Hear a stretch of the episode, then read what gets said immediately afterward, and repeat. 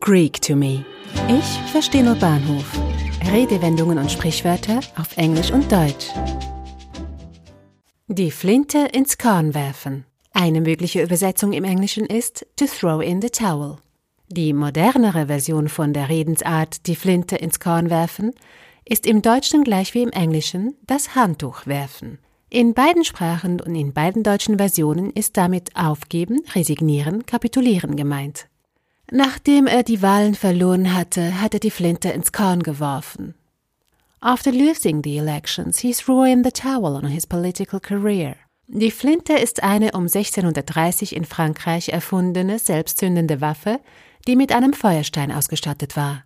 Der Name Flinte leitet sich vom althochdeutschen Wort Flinz für Feuerstein ab. Die Redensart die Flinte ins Korn werfen könnte einerseits auf den flüchtenden Soldaten bezogen werden, der die hinderliche Flinte wegwirft, um schneller voranzukommen, oder andererseits auf den wütenden Jäger, der nicht getroffen hat und deshalb die Flinte ins Feld wirft und aufgibt.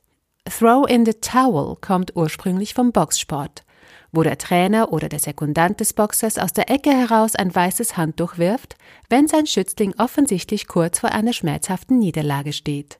Dieser Ausdruck tauchte in den Anfängen des 20. Jahrhunderts in den ersten Sportgazetten auf. Wahrscheinlich wurde der Ausdruck das Handtuch werfen im Deutschen von den Amerikanern übernommen.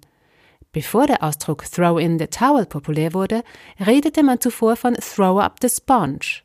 Statt dem Handtuch wurden um die zweite Hälfte des 19. Jahrhunderts herum Schwämme statt Handtücher benutzt. Beide Sprichwörter werden im Englischen nach wie vor verwendet.